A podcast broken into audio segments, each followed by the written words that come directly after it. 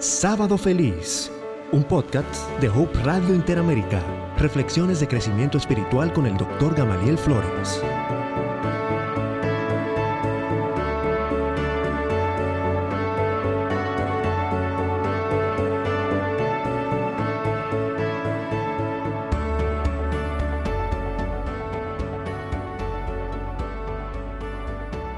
Leí esta semana una historia que me conmovió.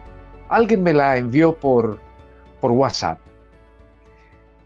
En un avión estaba sentada una dama muy elegantemente vestida, muy adornada ella, y a su lado estaba un anciano, un anciano que se veía sencillo, quizás un poco campechano, sus, sus ropas eran sencillas, él se notaba una persona eh, muy corriente, muy común, y a la señora se le veía una creciente molestia.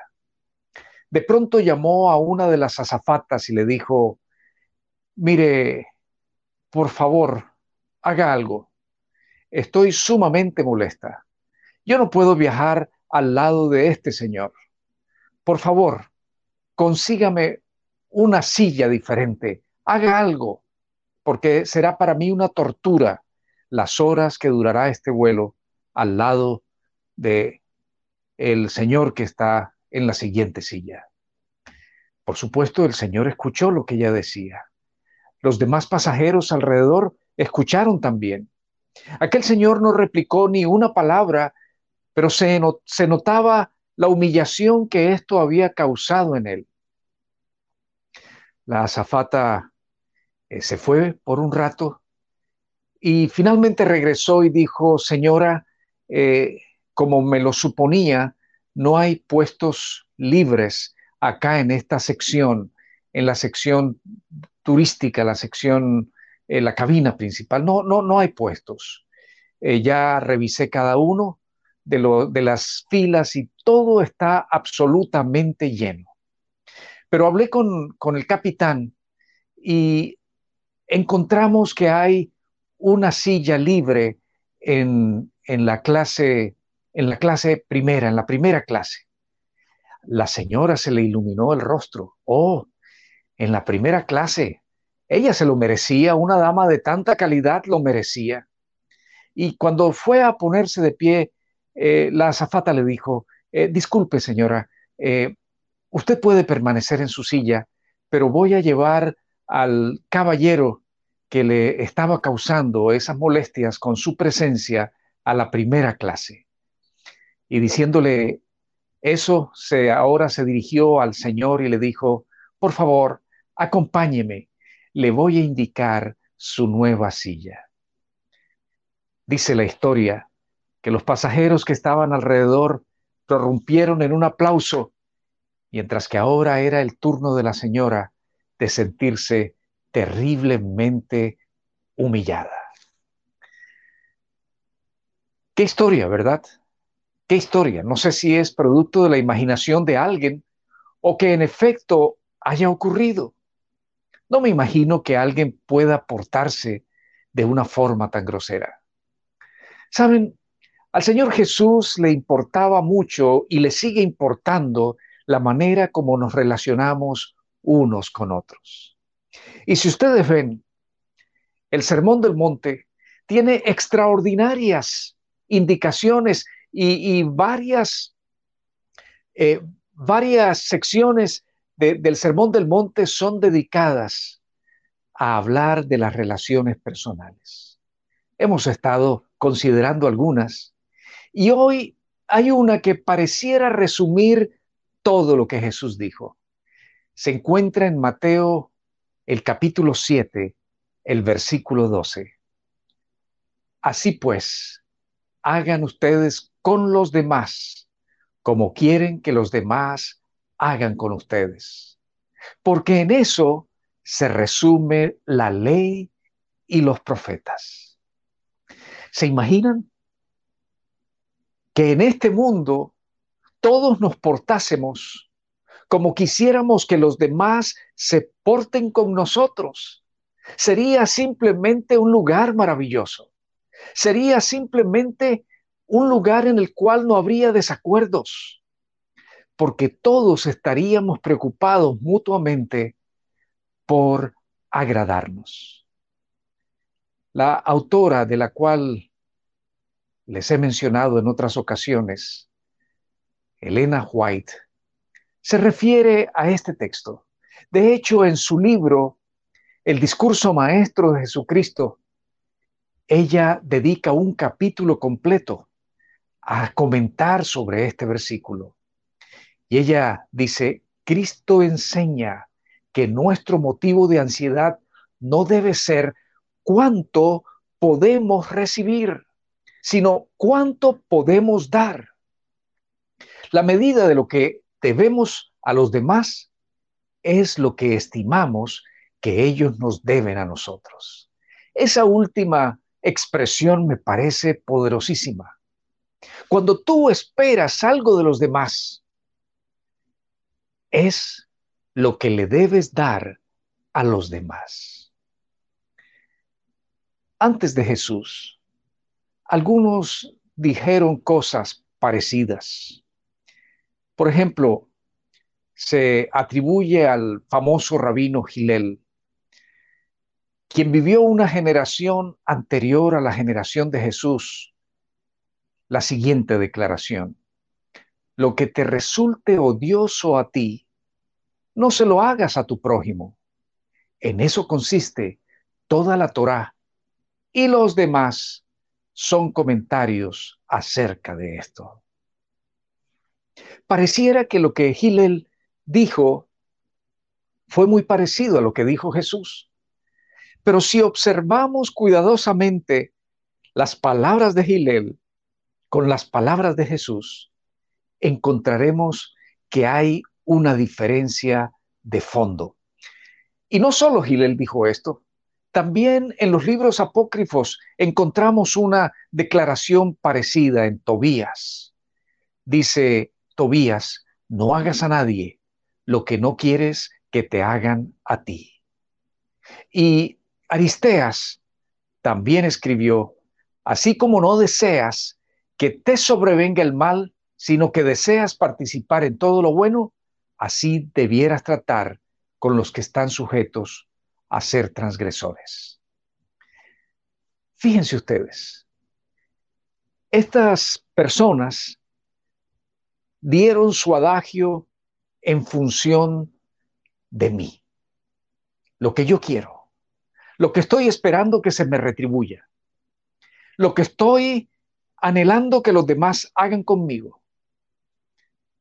Por el otro lado, a la manera de Gilel, lo que yo no quiero que hagan conmigo. Fíjense ustedes que se puede ser hasta pasivo no me meto contigo porque no quiero que tú te metas conmigo. No te grito porque no quiero que tú me grites. No peleo contigo porque no quiero que tú pelees conmigo. No te robo porque no quiero que tú me robes. En una palabra, lo que estoy buscando es mi beneficio. Algunos han dicho que esto es la regla de plata. Pero las palabras de Jesús se le ha asignado el calificativo de la regla de oro. Y Jesús está presentando como lo primero, lo esencial, el bienestar del prójimo. Haz al prójimo, hazle a él, no esperando retribución, no esperando una respuesta favorable a ti. Hazle a tu prójimo lo que tú esperas que cualquiera haga contigo. Hazle a tu prójimo aquello que tú crees que es bueno. Obra en favor de tu prójimo las mejores cosas que tú tengas en mente. Saben, los seres humanos, por naturaleza, tendemos a despreciar a los débiles, a los que consideramos que están en una situación inferior a la nuestra, a los que tienen menos que nosotros, pensamos que tienen menos derechos que nosotros. Pensamos que no tenemos por qué incomodarnos por ellos. Inclusive algunos lo llevan al aspecto étnico. Los que no son de nuestro propio color, de nuestra propia raza, pues no tienen los mismos merecimientos que nosotros. Y a veces inventamos términos peyorativos para referirnos a aquellas personas que están en desventaja con relación a nosotros. No voy a usar ninguno de esos términos como ejemplo porque resultan ofensivos. Pero cada vez que nosotros utilizamos un término de esos, estamos devaluando a una persona y estamos sintiéndonos con el legítimo derecho a pisotear sus, sus, privilegios, a no ser considerados con ella o con él, y simplemente ante su situación y la mía, preferir la mía. Los seres humanos, por lo general, queremos darle privilegios al que es, según nuestro concepto, más que nosotros. Al que tiene más dinero, al que está en una posición de mayor autoridad, al que ocupa un estrato social más alto, al que tiene más títulos académicos. Tendemos a ser diferentes con el presidente de la compañía que con el portero. Al portero lo podemos llamar por su nombre. Al presidente de la compañía tenemos que buscar el mejor título para asignarle. Y a veces utilizamos títulos que, no merecen, simplemente para demostrar nuestro enorme respeto, nuestra enorme consideración. Pero saben, en el concepto de Jesús no había tal cosa. Para Jesús todas las personas somos exactamente iguales y para Jesús todos somos prójimos. Hay algunos prójimos más cercanos y otros un poquito más distantes. Los más cercanos son nuestro círculo familiar, y allí, y a partir de ahí, se van formando otros círculos, pero igualmente de personas que requieren, desde el concepto de Dios, nuestra consideración, nuestro cuidado, nuestra protección, inclusive nuestra protección. Porque lo que quieres que hagan contigo, debes hacerlo tú primero. Y Jesús termina diciendo, en eso se resume toda la ley y los profetas. Lo que Jesús estaba diciendo es, las enseñanzas de toda la Biblia, si queremos resumirlas en algo, es en eso. ¿Sabes qué? No es más cristiano quien más conoce la Biblia. Quien es más cristiano es quien mejor vive la Biblia. Y en últimas, la lección extraordinaria de la Biblia es la lección del amor. Y el amor se expresa en el cuidado, en el buen trato, en la consideración que tengamos por los demás.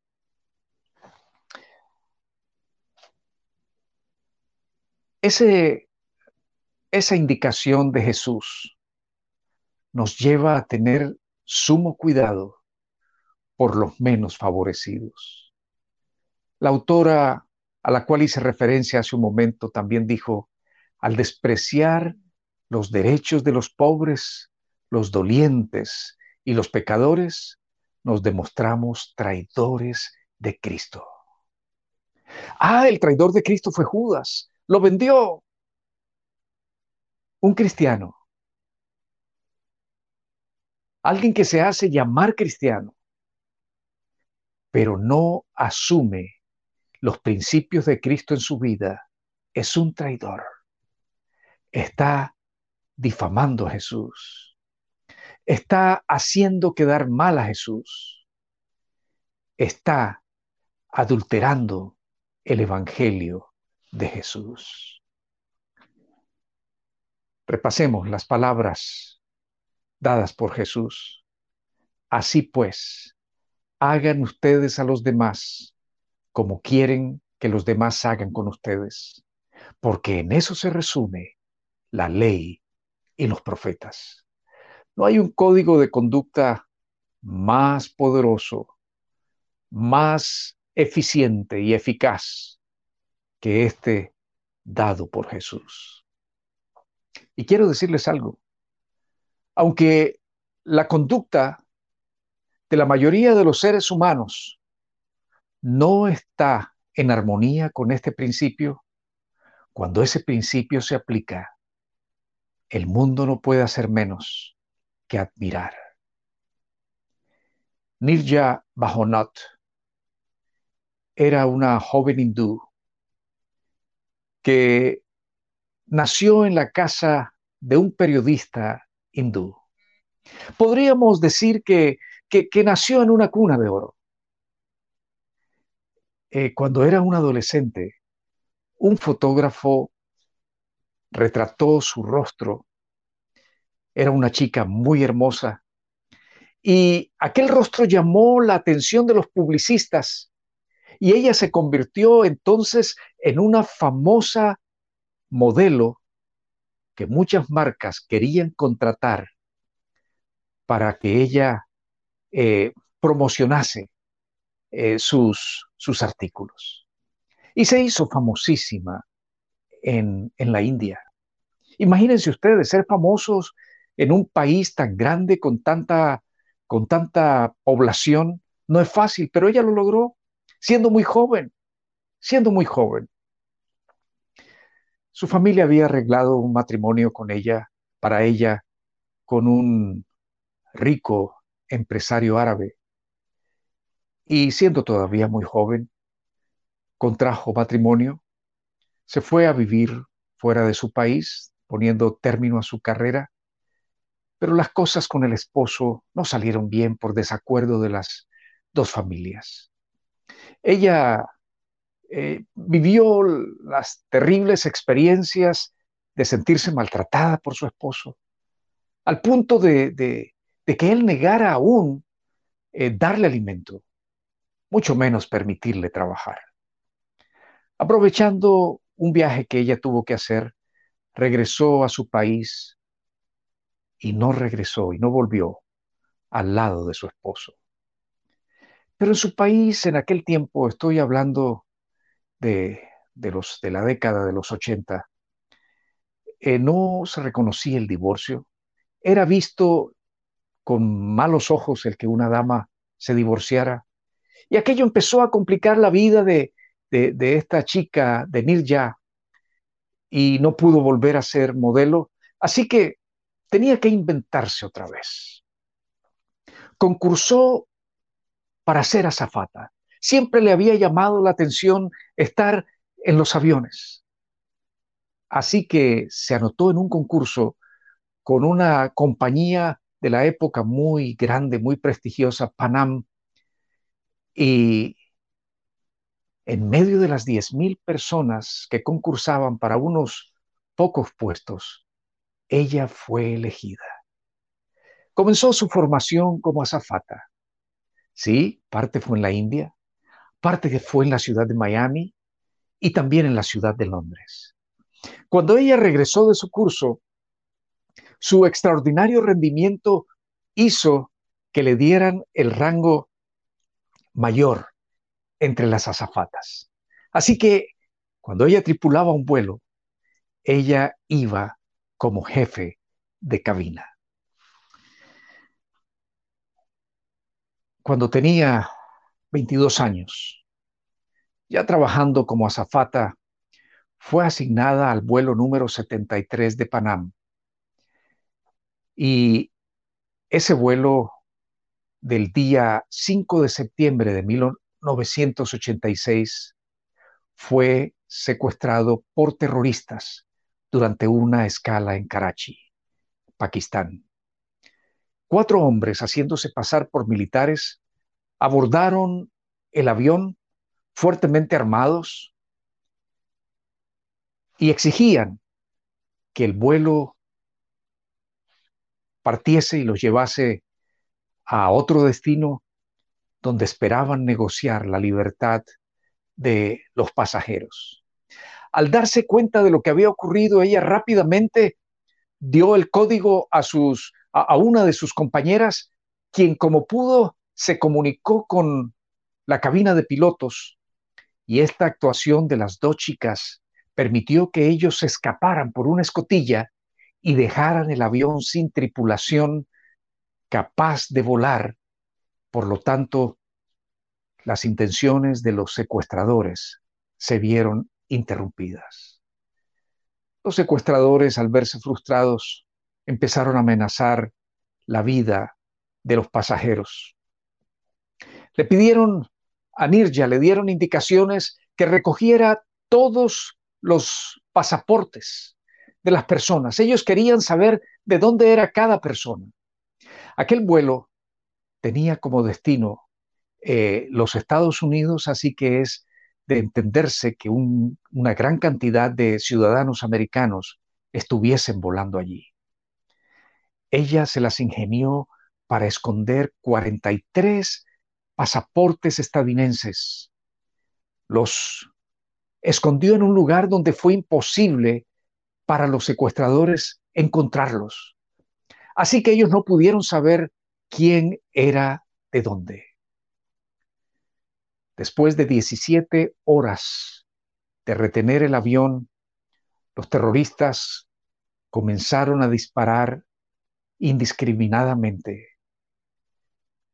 Uno, el primero que murió fue un joven estadounidense, pero murieron otros más. En medio de aquella confusión, ella logró abrir las puertas del avión y hubiese podido huir de primera para salvarse. ¿Y quién hubiera dicho algo si se trataba de salvar la vida? Pero ella, contrario a lo que el instinto le decía, empezó a guiar pasajeros, los que quedaban con vida, para que saliesen por esa puerta. Comenzó con los que estaban en las sillas más cercanas una superviviente, una sobreviviente de esta situación dice que ella estaba guiando a los pasajeros para la salida de emergencia mientras los terroristas estaban disparando constantemente. Ellos observaban a Nirja intentando incansablemente de ayudar a los pasajeros a salir. Y fue entonces cuando la tomaron del cabello, la tiraron al piso y le dispararon a quemarropa.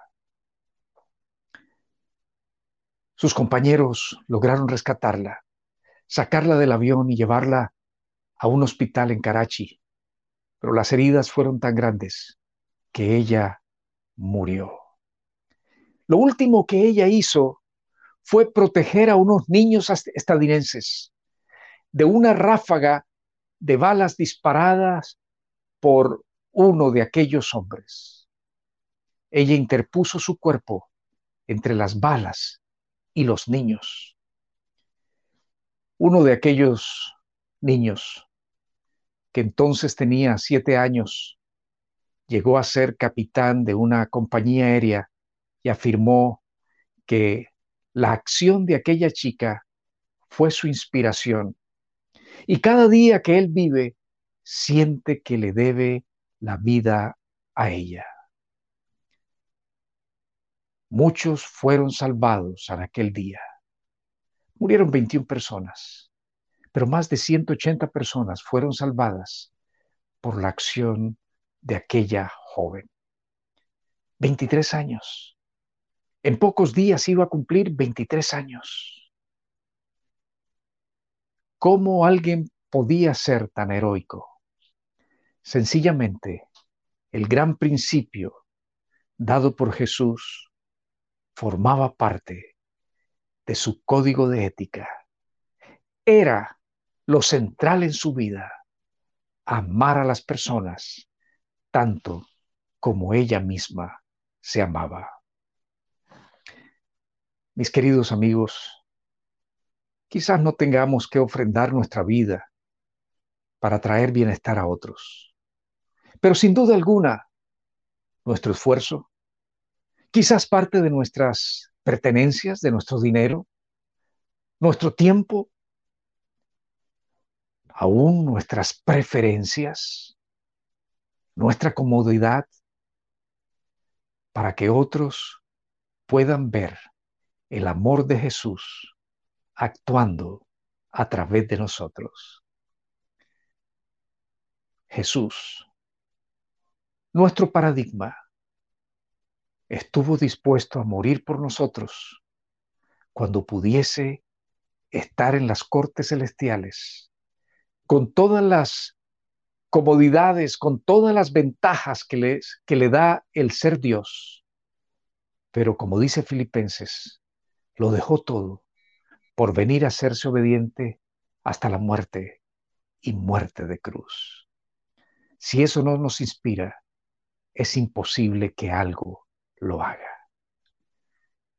Misericordioso Señor, es con mucha gratitud que en esta noche estamos reunidos delante de tu presencia, distantes unos de otros, pero unidos en la fe, unidos en el amor por nuestro Dios, unidos en la seguridad que nos da el sabernos tus hijos, unidos por las promesas, esas ricas y extraordinarias promesas que tú has dejado para todos nosotros. Reconocemos que tú respondes nuestras oraciones y por eso escribimos gracias, Señor. Reconocemos las bendiciones que nos das y por eso escribimos sí. Señor, qué maravilloso ser tus hijos. Qué maravilloso saber que cuando estamos enfrentando dificultades, tú estás con nosotros. Qué maravilloso, Padre Celestial. Qué maravilloso saber que las cargas que llevamos, al dejarlas en tus manos, tú te haces cargo de ellas. Y Señor, que tu voluntad es perfecta. Ante la nuestra que es imperfecta, tus soluciones son mejores. Y te agradecemos porque tú respondes según tu voluntad, según tu sabiduría y no según nuestras pretensiones. Gracias por bendecirnos a todos. Permítenos estar confiados en ti, tranquilos en ti, en la seguridad de tu conducción. Y ahora, oh Dios, rogamos que este día pueda ser de gran bendición en nuestra experiencia contigo, que sea un sábado especial, muy especial, en el cual experimentemos tu presencia maravillosa. Oramos en los méritos del Señor Jesús. Amén. Amén.